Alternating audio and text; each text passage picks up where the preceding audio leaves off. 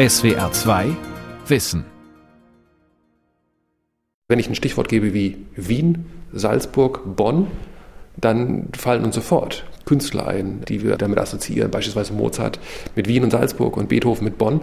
Das sind Assoziationen, die stark genug sind. Und das ist eine Frage, die man beantworten muss. Was ist die Verbindung zwischen dem Künstler und der Stadt? Hat der Künstler hier mal für ein Wochenende andere Kollegen besucht oder hat er hier wirklich gelebt? Hat er diese Stadt geprägt? Kann man ihn im Stadtbild wiederfinden? Womit sich Bauernfeind beschäftigt hat, war so weit weg von allem, was man hier kannte und schätzte, dass das möglicherweise dazu geführt hat, dass man ihn seinerseits nicht richtig einschätzen konnte.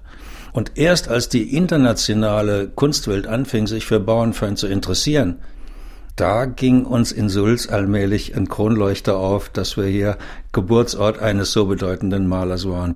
Stadtmarketing mit Hölderlin, Hesse und Co. Wie Kommunen ihre Künstler nutzen von Bertram Schwarz. Komm! Sprachlos und kalt.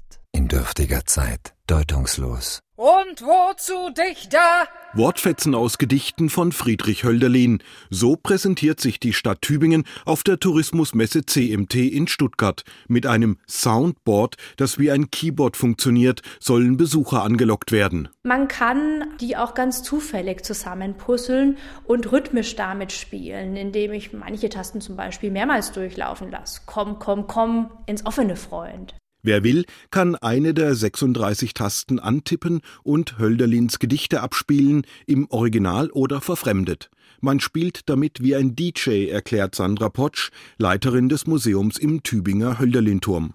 Ins offene, Freund. Klirren, die Fahnen sind verschieden. Ich duld es nimmer. Und wozu dich da? Viele Städte werben erfolgreich mit ihren berühmten Malern, Dichtern oder Schriftstellern. Erfolgreiches Stadtmarketing setzt dabei auf verschiedene Werbestrategien. Doch nicht immer gelingt es einem Ort, seinen berühmtesten Bürger erfolgreich zu vermarkten. Woran das liegt? Auch darum wird es hier später gehen. Ihr Söhne des Berges. In dürftiger Zeit. Deutungslos. Ins Offene. Freund. Komm! Tübingen setzt ganz auf Hölderlin und das mit Erfolg. 36 Jahre seines Lebens wohnte der Dichter in der Stadt, in dem gelben Türmchen, das auf Ansichtskarten meist am linken Rand der Neckarfront abgebildet ist. Stadt- und Werbefachleute gehen dafür in die Vollen. Allein für das neu eröffnete Museum im Hölderlin-Turm, das komplett umgebaut wurde, haben sie über zwei Millionen Euro locker gemacht. Die multimediale Dauerausstellung begrüßt Besucher aus aller Welt, natürlich mit einem Gedicht. Die Linien des Lebens, eines der kürzesten und bekanntesten der Turmgedichte von Hölderlin, das wir in ganz verschiedene Sprachen haben übersetzen lassen, nicht nur ins Englische und Französische, sondern auch ins Russische, Griechische, Persische, Spanische und Katalanische, Chinesische und Japanische, so dass da schon ein Gedicht auch im Raum ist, das zeigt, dass Hölderlin heute ein Autor ist, der ganz international gelesen und rezipiert wird. Das Tübinger Stadtmarketing mit Hölderlin basiert auf der Idee, den 1843 Gestorbenen in die Gegenwart zu holen. Und die hat für die Macher viel mit digital erzeugten Ereignissen zu tun. Im Hölderlinturm wird es deshalb auch Holzbretter geben, die in den Rhythmen von Hölderlins Versmaßen vibrieren und Besucher zum Anfassen und Nachspüren auffordern. Es gibt zum Beispiel auch ein Spiel, wo man ja wie Jump and Run funktioniert, also wirklich über Hindernisse springen muss. Und diese Hindernisse sind in dem Fall die betonten Silben seiner Gedichte. Das heißt, ich werde automatisch reingezwungen in das Versmaß seiner Gedichte und komme in das Skandieren dieser Gedichte rein und kriege ein Gespür dafür, wie er mit dem Rhythmus, mit der Sprache, mit den Versen, Betonungen, Vokalen, Konsonanten, also auch der Sprachmusik seiner Gedichte, wie er damit arbeitet. Die Altersgruppe, die sich am ehesten mit solchen Spielereien anlocken lässt, trifft man auf dem romantischen Weg entlang des Neckars vom Hölderlin-Turm zur Eberhardsbrücke. War das nicht ein ähm, Dichter? Ja. Ich glaube, der hat in dem Turm gewohnt, weil er, wie hat man das früher genannt, seelenkrank war. Also ich glaube, er hatte irgendwie ein gebrochenes Herz oder so, oder? Also irgendwie stand im Briefkontakt mit Goethe Weil Goethe hatte ja auch so seine psychischen Probleme und ich glaube, die standen in Kontakt darüber miteinander. Nur, dass der irgendwie äh, ein Schriftsteller war und da irgendwie halt seine Sachen geschrieben hat, aber mehr auch nicht. Dichter oder Buch, der hat irgendwas in Büchern gemacht, geschrieben oder ja, sowas. Mehr weiß ich leider nicht. Das soll sich ändern. Zumindest hat sich das die Tübinger Wirtschaftsförderungsgesellschaft vorgenommen. Manuela Feiler ist dort zuständig für Stadtmarketing und Tourismus. Kunst und Kultur gehören zu ihrer Marken- und Tourismusstrategie für Tübingen, sagt Feiler. Verbündete sucht sie unter ihresgleichen, Wirtschafts- und Tourismusförderer aus anderen Regionen. Gemeinsam treten sie zum Beispiel auf Messen auf. Wir haben ja den Vorteil, dass wir auch mit Marketingkooperationen weltweit jetzt unterwegs sind. Also so die Schwäbische Alb, das ist jetzt so unser Verbund für die CMT. Dann sind wir ganz eng mit der Tourismusmarketing Baden-Württemberg, wo wir das europäische Auslandsmarketing machen und dann die Historic Highlights, da sind wir dann wirklich auch auf dem Überseemarkt in Asien und USA. Und da haben wir natürlich die Kanäle, in die wir die Themen aus dem Kulturbereich spielen können, die die Kanäle selber jetzt gar nicht bespielen könnten. Ganz klar, Hölderlin ist Hochkultur, sein Werk beschäftigt Generationen von Literaturwissenschaftlern, auch die neue Dauerausstellung im Hölderlin-Turm rückt vor allem das Lyrikgenie ins Licht, doch es muss gar nicht so aufwendig sein. Marketingfachfrau Feiler meint, dass es vernünftig ist, wenn sich die Werbeleute gegenseitig unterstützen und der Schwarzwald beispielsweise einen Schwung Hölderlin-Flyer mit auf die Outdoor-Messe nach Norwegen nimmt. So simpel, wie man sich auch Hölderlin als Werbemittel nähern sollte, schlägt Pfeiler vor. Ich glaube, das müssen wir uns hier in Tübingen oder vielleicht auch in Gesamtdeutschland wirklich klar machen, dass wir hier einen Dichter haben, der in China, in Japan eine große Bedeutung hat und manchmal hört man, es funktioniert doch nicht, sich mit Hölderlin jetzt, also Tübingen zu verknüpfen und da die Werbemaschinerie anzuschmeißen. Und ich glaube, wenn man sich da bewusst macht, dass der in Asien wirklich schon ein Name ist, er ist ja auch prägend im Stadtbild. Also wenn man die Neckarfront sieht, es ist die meist fotografierteste Ansicht, würde ich sagen, in Tübingen. Auch wenn wir in Social Media Kanälen die Neckarfront bringen, ist das, was am meisten Aufmerksamkeit generiert, sodass Hölderlin wirklich unser Sohn der Stadt ist. Überall soll Hölderlin Aufmerksamkeit generieren, sogar bei Biertrinkern in der Kneipe. Sie sollen ab sofort ihr Glas auf Fitzelchen von Hölderlin-Texten parken. Wer nicht zweifelt, wird nicht überzeugt. Zitat aus Friedrich Hölderlins Hyperion 1797 steht auf der einen Seite des Bierdeckels in weißer Schrift auf mattschwarzem Grund, auf der anderen Seite einfach nur Hölderlin 2020. Tübingens Kulturamtsleiterin Dagmar Weizenegger führt die Deckel in ihrem Büro vor. Dass Tübingen da sagt, das sind wir, wir sind eine Literaturstadt, das macht uns aus bis heute. Das finde ich sehr legitim, damit zu werben. Nicht mit allen Mitteln und nicht aus allen Rohren sozusagen, aber in einem Rahmen, auch selbst wenn das Zitat hier auf einem Bierdeckel steht, ja, ist es eben ein Zitat. Also wir werben mit der Sprache. Natürlich wirbt Tübingen weiterhin auch mit dem Schloss und der idyllischen Altstadt, mit besonderen Märkten und Festen. In den vergangenen 20 Jahren hat sich die Zahl der Hotelgäste fast verdoppelt, von etwa 150.000 im Jahr 1998 auf 270.000. Tübingen liegt damit im deutschlandweiten Trend. Kurzurlaub im eigenen Land ist in. Aber nach Tübingen kommen viele Reisende auch wegen der wissenschaftlichen Kongresse, von Monteuren und Handelsreisenden ganz zu schweigen. Kann man also überhaupt messen, welchen Einfluss es hat, mit Hölderlin zu werben? Dominik Pappis ist Wirtschaftsprofessor an der Universität Tübingen mit Schwerpunkt Marketing. Um es wirklich messbar zu machen, den, wie wir sagen, kausalen Einfluss dieser Positionierung als eine Stadt Hölderlins auf Besucherströme, dann müssten wir ja wissen, wie viele Leute wären gekommen, hätten wir das nicht gemacht. Wir nennen das dieses Counterfactual. Also wie viele Leute hätten Tübingen besucht, wenn wir die, auf dieses Marketing verzichtet hätten. Und das ist schwer messbar, weil wir nicht in die Köpfe der Konsumenten reingucken können und nicht schauen können, wie sie sich sonst entschieden hätten. Man könne probieren, Besucher einer Stadt zu befragen, warum sie gekommen sind, aber das sei nicht leicht realisierbar. Wie wählt man die Besucher aus? Wo befragt man sie? Wolle man auf wissenschaftlichere Art zu einer Antwort auf die Frage kommen, ob Stadtmarketing mit, zum Beispiel Hölderlin in Tübingen, mehr Besucher anzieht, schlägt Pappis ein anderes Verfahren vor. Ich konstruiere jetzt ein Setting, dass wir sagen, wir laden Probanden in ein Labor ein oder machen das online und geben den Probanden Broschüren oder einen Online-Katalog, wo die Konsumenten sich informieren können über Städte. Und dann taucht in beiden Katalogen Tübingen auf. Einmal mit einer Positionierung als Hölderlin-Stadt und einmal mit einer Positionierung als, als ein neutraleres Ziel. So, und dann fragen wir am Ende die Konsumenten, die diese Kataloge gesehen haben, ob sie sich für Tübingen entscheiden könnten. Und wenn sich mehr Leute für Tübingen entscheiden könnten bei dieser Hölderlin-Positionierung, dann sehen wir den, so etwas wie den kausalen Effekt. Zumindest der Reiseabsicht. Nicht der Reise, aber der Reiseabsicht. Und das gibt uns dann Hinweise darauf, ob sowas funktionieren kann. Auf dem Marktplatz in Kalf eine Fachwerkhäuser-Puppenstube. An einem Ende des Platzes steht das Geburtshaus von Hermann Hesse, ein imposantes vierstöckiges Gebäude, tadellos hergerichtet. Als Hermann Hesse am 2. Juli 1877 in der Wohnung im zweiten Stock zur Welt kam, diente das Haus einem Kolonialwarenhändler als Geschäfts- und Wohnhaus. Auch heute ist im Erdgeschoss hinter der Buntsandsteinfassade ein Laden. Am anderen Ende des Platzes befindet sich das Hermann Hesse Museum. Es ist in einem historischen Stadtpalais untergebracht, einem der herrschaftlichen Bauten am Kalvermarktplatz. Zwei Frauen stehen vor Hesses Geburtshaus und lesen die Infotafel. Obwohl sie keine Fremden sind, sondern aus dem Kreis Kalf, wie sie sagen. Sie entpuppen sich als wohlvertraut mit dem Dichter. Das ist interessant, dass er jetzt so gelobt und geehrt wird. Als er hier jung und knackig noch war und an der Nagold saß und Fische gefangen hat, dann haben die Einwohner gesagt, das ist ein fauler Kerle. Das wird er mal schaffen.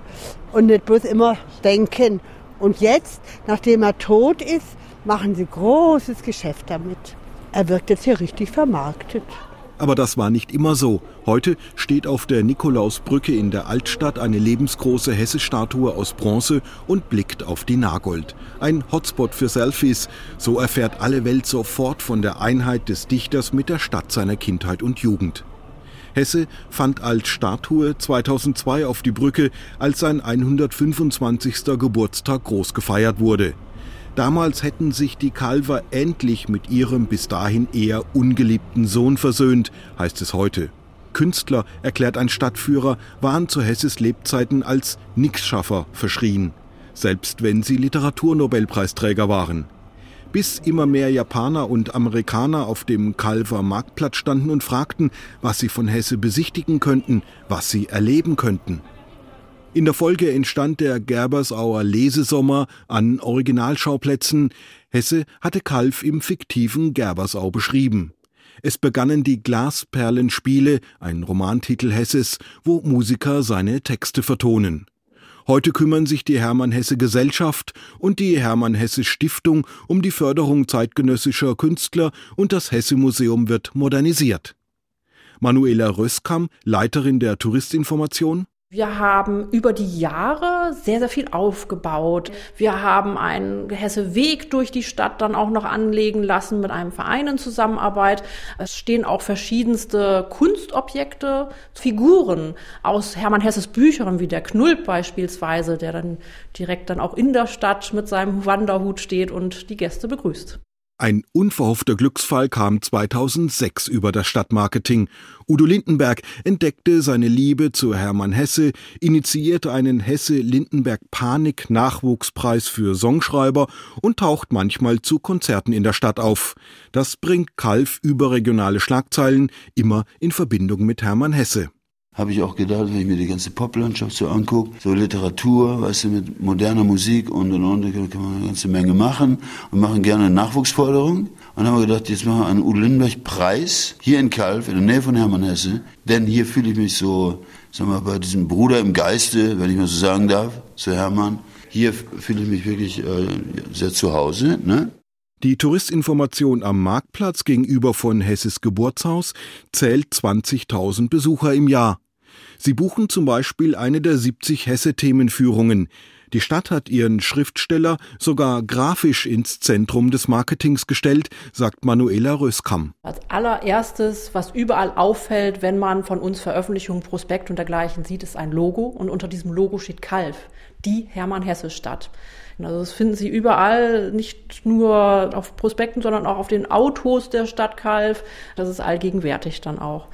Weiterführend haben wir dann natürlich eine enge Zusammenarbeit mit überregionalen Verbänden, wie unserer Tourismus GmbH Nördlicher Schwarzwald, der Schwarzwald Tourismus GmbH, Tourismus Marketing Baden-Württemberg, die uns auch als Hermann-Hesse-Stadt sehen und zum Thema Kultur uns als Stadt heranziehen und uns national und international vermarkten. Also da werden auch Pressetexte veröffentlicht, aber wie gesagt, alles in einem Kontext, der seinem Werk und seinem Wirken gerecht wird auch. Hesse-Zitate auf Bierdeckeln gibt es in Kalf nicht und auch keine Werbebanner mit Hesse-Zeilen, wie sie, mit Hölderlin-Worten, in Tübingen an den Fassaden der Altstadthäuser und des Rathauses angebracht werden sollen.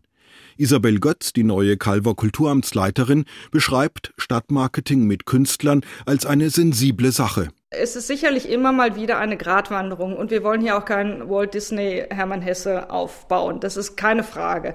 Das andere ist, ich muss sowas ja auch zugänglich machen.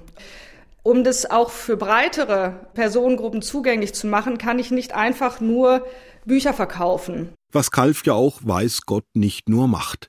Begegnet man etwa Hesses Romanfiguren im Stadtbild, dann wirkt das unmittelbar charmant so wie das gesamte Marketing mit Hesse inklusive Udo Lindenberg eine Stimmigkeit ausstrahlt, die wohl einiges mit dem perfekten Bühnenbild der gut erhaltenen historischen Architektur zu tun hat, vermutet Isabel Götz. Dass einfach dieses gesamte Stadtbild, so wie es ist, dieses geschlossene Stadtbild an der Nagold, natürlich mit den Veränderungen, die es seitdem gegeben hat, aber trotzdem auch mit sehr viel altem Bestand, es ermöglicht, zumindest subjektiv empfunden, so ein gewisses Gefühl dafür zu entwickeln, wie die Umstände waren, Jahren, wo Hermann Hesse einfach groß geworden ist. Man kann sich das vorstellen, wie Hermann Hesse an der Nagel gesessen und geangelt hat. Ich denke, man kann da einfach so ein Bild bekommen.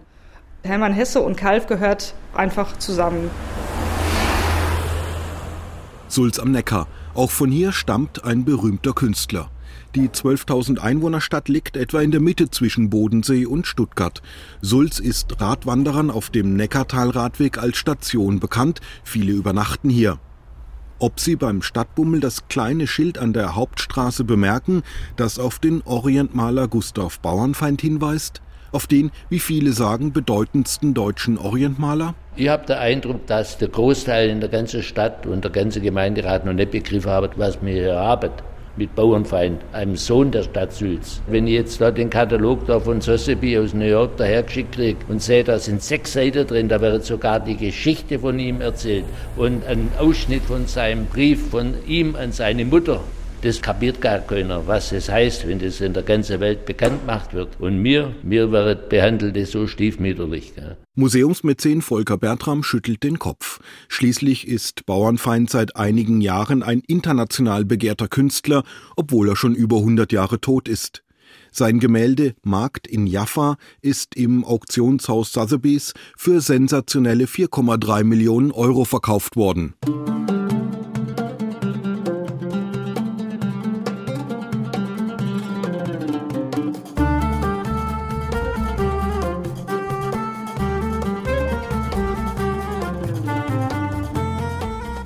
Der Markt in Jaffa ist 82 mal 109 cm groß. Gustav Bauernfeind hat ihn 1887 im heutigen Tel Aviv gemalt. Zu sehen sind Obst- und Teppichhändler, ein Gewusel an Kundschaft und ein dürrer Hund im Vordergrund, der aus einer umgefallenen Korbflasche trinkt. Typisch Bauernfeind, ebenso wie die sorgfältig abgebildeten Gebäude. Bauernfeind war gelernter Architekt. Schwülstige Haremszenen gibt es bei den anderen Orientmalern seiner Zeit. Bauernfeinds poetischer Realismus macht ihn zu etwas Besonderem. Das schätzen seine Sammler in London, im Nahen Osten und in New York.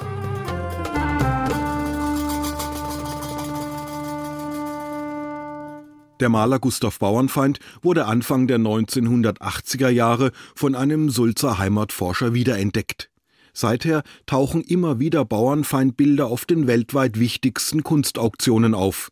Christie's in New York verkaufte Straßen von Damaskus für mehrere Millionen Dollar. Der Einzug der Derwische in Jaffa hängt mittlerweile im jordanischen Königspalast. Auch in Sulz engagieren sich einige Bürger für ein Museum und den Ankauf von Bildern, aber ein echtes Stadtmarketing mit Bauernfeind gibt es nicht. Die Einheimischen tun sich schwer mit dem berühmtesten Sohn ihrer Stadt. Es gibt viele, die auch nichts davon wissen. Also ich weiß, dass wir das Museum hier hin, aber ich war wirklich noch nie drin. Dass er relativ interessante Gemälde hat, das ist eigentlich das, was man so sagen kann. Ich kenne mich da nicht aus, weiß ich nichts davon. Also ich bin jetzt kein glühender Anhänger vom Bauernfeind. Das ist ja Geschmackssache. Ich weiß, dass ein Museum hier ist, aber ich war noch nie drinne oder ja, eigentlich interessiert mich das auch wenig. Stattdessen wird in Sulz mit Hannekel geworben, einem Räuber 1787 hier hingerichtet am Galgen. Geworben wird also mit einem in Darmstadt geborenen Schwerkriminellen, sagen Spötter und nicht mit dem international bekannten Maler und gebürtigen Sulzer. Fachleute wie Rottweils Kreisarchivdirektor Bernhard Rüth hielten das sehr wohl für erfolgversprechend. Im Kreis Rottweil, zu dem Sulz gehört, ist Rüth auch zuständig für die Tourismusförderung. Ich denke, das Phänomen Gustav Bauernfeind bietet großes Potenzial auch für das Stadtmarketing ein Spezialmuseum zu einem Orientmaler, zu dem hochgeschätzten Orientmaler. Das ist im Grunde ein Alleinstellungsmerkmal.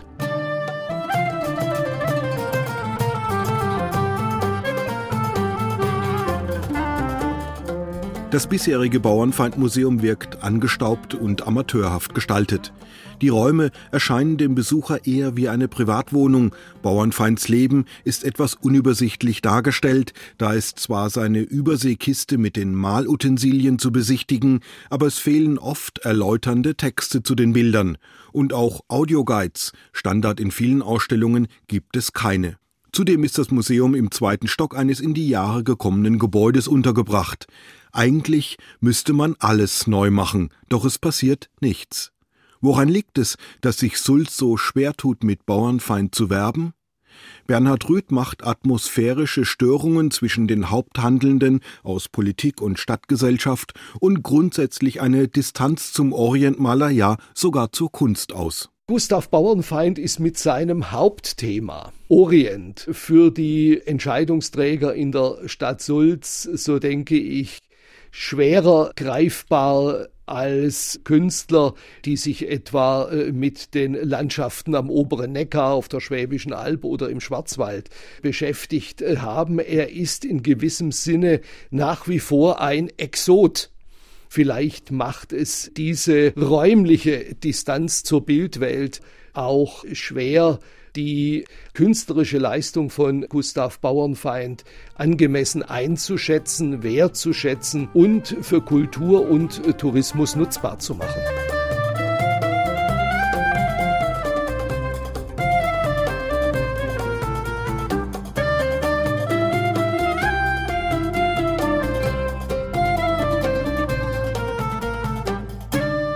Das Phänomen Bauernfeind setzt sich aus drei Teilen zusammen, von denen jeder allein schon werbewirksam wäre. Da ist zunächst die fast schon spielfilmhafte Magie der realistischen Abbildungen des Lebens im vorderen Orient.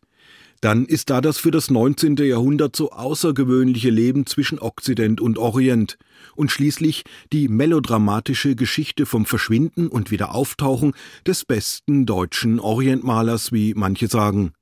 Doch statt mit dem Pfund zu wuchern, sagt Rüth, wie es andernorts mit vergleichbaren Figuren wie selbstverständlich gemacht wird, da geht in Sulz nicht viel. Vielleicht ja deswegen, weil es noch ganz andere Probleme in Sulz gibt? Viele junge Leute verlassen die kleine Stadt aufgrund mangelnder Perspektiven. In der Innenstadt von Sulz sieht es inzwischen trüber aus. Viele Einzelhändler haben aufgegeben und ganze Straßenzüge sind schon verwaist. Kommt also ganz schön was zusammen. Da denkt man doch nicht mehr an Stadtmarketing mit einem Maler. Oder gerade doch? Wir müssten dringend entweder Leuchtturmprojekte oder Frequenzbringer oder wie immer man das nennen will, hier in der Innenstadt weiterentwickeln und Das Bauernfeindmuseum angesichts der internationalen Bedeutung von Bauernfeind hätte meines Erachtens das Zeug dazu, ein solcher Frequenzbringer zu werden. Und glücklicherweise wird das nicht von sehr vielen Mitgliedern des Gemeinderats im Moment so gesehen. Klaus Schätzle beobachtet als langjähriges Mitglied des Gemeinderats schon lange, wie Sulz mit Bauernfeind umgeht. 2018 sollte dann doch ein neues Museum realisiert werden. Damals zogen alle an einem Strang Stadtverwaltung, Gemeinderat, Bauernfeindlobby. Es fehlte nur noch die Unterschrift des Investors, doch im letzten Moment scheiterte das Vorhaben. Daran erinnert Bürgermeister Gerd Hieber mit Nachdruck, wenn man ihn fragt, ob die Stadt zu wenig tut. Ich verweise nochmals darauf, das Vorhaben war komplett durchgängig äh, finanziert, auch im städtischen Haushalt. Von daher war das schon auch ein Ausdruck dafür, dass der Gemeinderat, die Stadt, wir alle hier bereit waren und auch sind, entsprechendes Geld in die Hand zu nehmen. Ich verweise aber einfach auch darauf, wir benötigen natürlich für Projekte aller Art, aber auch für ein Projekt dieser Art immer auch eine Komplementärfinanzierung aus einem entsprechenden Zuschussprogramm, Förderprogramm. Es ist zweifellos auch eine Frage des Geldes, ob man Stadtmarketing mit einem Künstler ernsthaft anpackt. Tübingen zahlt die über zwei Millionen Euro für die Neugestaltung des Hölderlin-Turms nicht allein, sondern unter anderem das Land hilft. So steht jetzt in Tübingen tatsächlich ein leuchtender Turm im Zentrum des Stadtmarketings. Auch in Sulz könnte ein neu gestaltetes Museum helfen, das Stadtmarketing mit dem schillernden Orientmaler voranzutreiben.